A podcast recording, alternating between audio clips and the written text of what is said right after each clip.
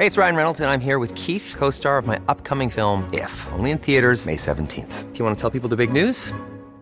All right, I'll do it. Sign up now and you'll get unlimited for $15 a month in six months of Paramount Plus Essential Plan on us. Mintmobile.com slash switch. Upfront payment of $45 equivalent to $15 per month. Unlimited over 40 gigabytes per month. Face lower speeds. Videos at 480p. Active Mint customers by 531.24 get six months of Paramount Plus Essential Plan. Auto renews after six months. Offer ends May 31st, 2024. Separate Paramount Plus registration required. Terms and conditions apply if rated PG.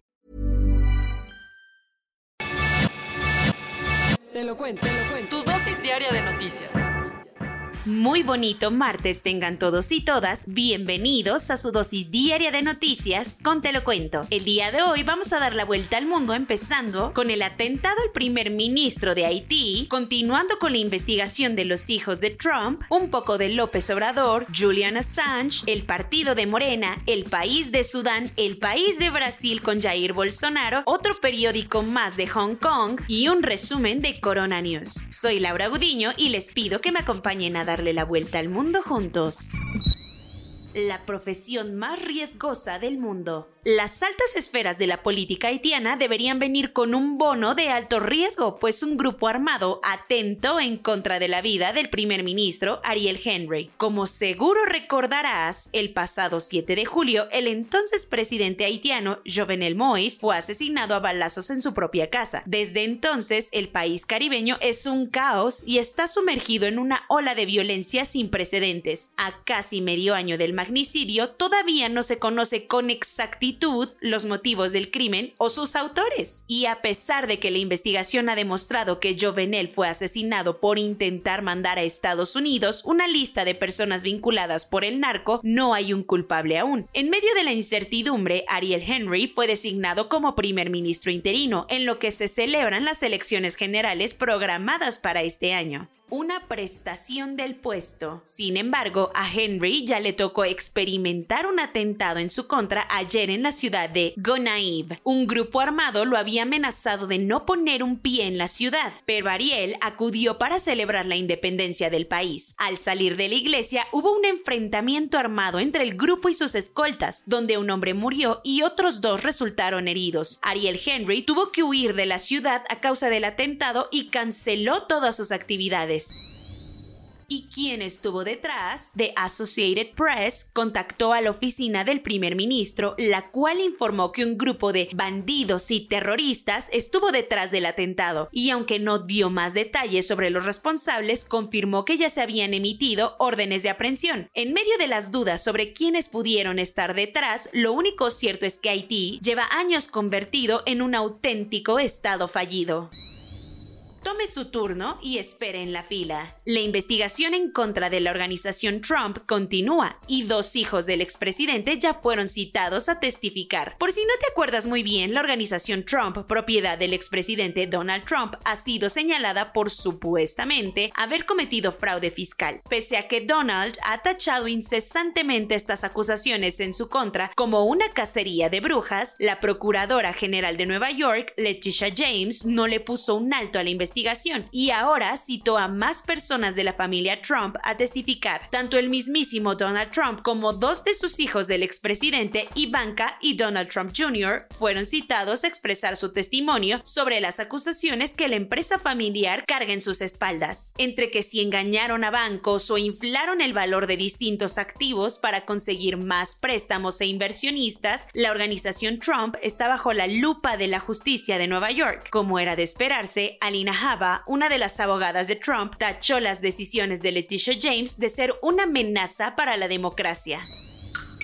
Cuentos cortos. Quien de verdad es fan de pedir disculpas a diestra y siniestra es López Obrador. El día de ayer confesó que cuando Donald Trump todavía era presidente de Estados Unidos, le mandó una carta solicitando el perdón para Julian Assange, el fundador de Wikileaks. En el escrito también le pidió que lo exoneraran para que el periodista detenido en Reino Unido pudiera elegir cualquier país para vivir como México. De acuerdo con AMLO, el ofrecerle asilo sería una muestra de fraternidad. Sin embargo, también informó que Trump nunca le contestó la carta, pero que sigue con la intención de darle asilo a Assange.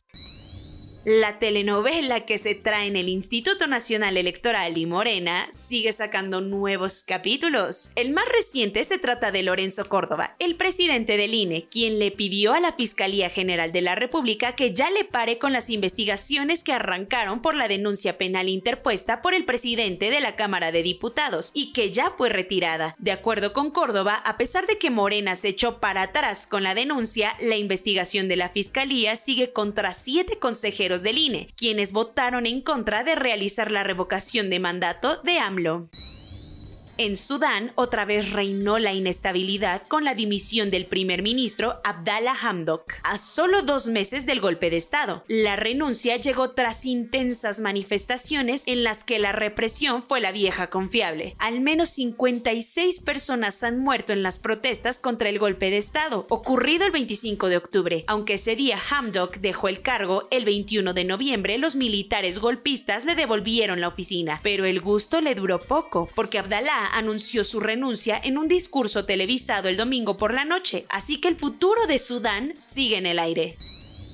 El presidente de Brasil, Jair Bolsonaro, tuvo que ser ingresado en el hospital ayer en la madrugada. De acuerdo con lo que los voceros de la presidencia informaron, no se trata de un caso más de COVID-19, pues lo que le afectó a Bolsonaro fueron unos fuertes dolores abdominales. Lo que sabemos es que se trata de una obstrucción intestinal, por lo que le hicieron varios estudios a lo largo del día, pero todavía no han anunciado una fecha de alta. Esta es la más reciente complicación médica para Bolsonaro, quien fue apuñalado en el abdomen durante su campaña presidencial en 2018.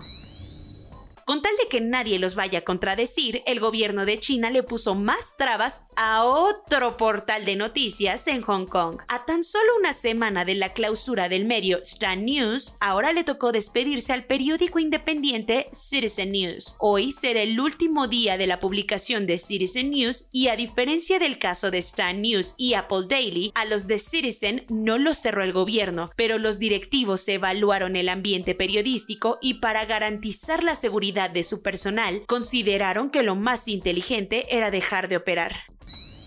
Tras años bajo secreto, la justicia de Estados Unidos publicó ayer el, acuerdo legal entre Virginia Giuffre contra Jeffrey Epstein. Giuffre acusó a Epstein de abusar sexualmente de ella cuando todavía era menor de edad, pero ayer papeles judiciales revelaron que supuestamente en 2009 Giuffre recibió 500 mil dólares de Epstein para desechar los cargos en su contra. Los abogados del príncipe Andrés están felices como lombrices con esta noticia, ya que creen que esto podría ayudar al monarca a desestimar las acusaciones en su contra, pues Jeffrey también lo acusó de abuso sexual.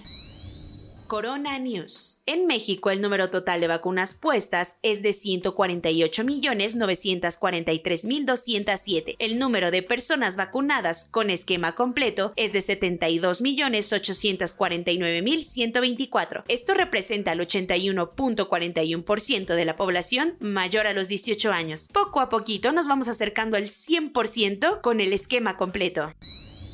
A pesar del aumento en los casos de COVID-19, el segundo semestre de este ciclo escolar arrancó ayer de forma presencial tras el periodo vacacional. Bueno, pero no en todo el país, ya que 11 estados pospusieron su regreso a clases hasta el 17 de enero por Omicron.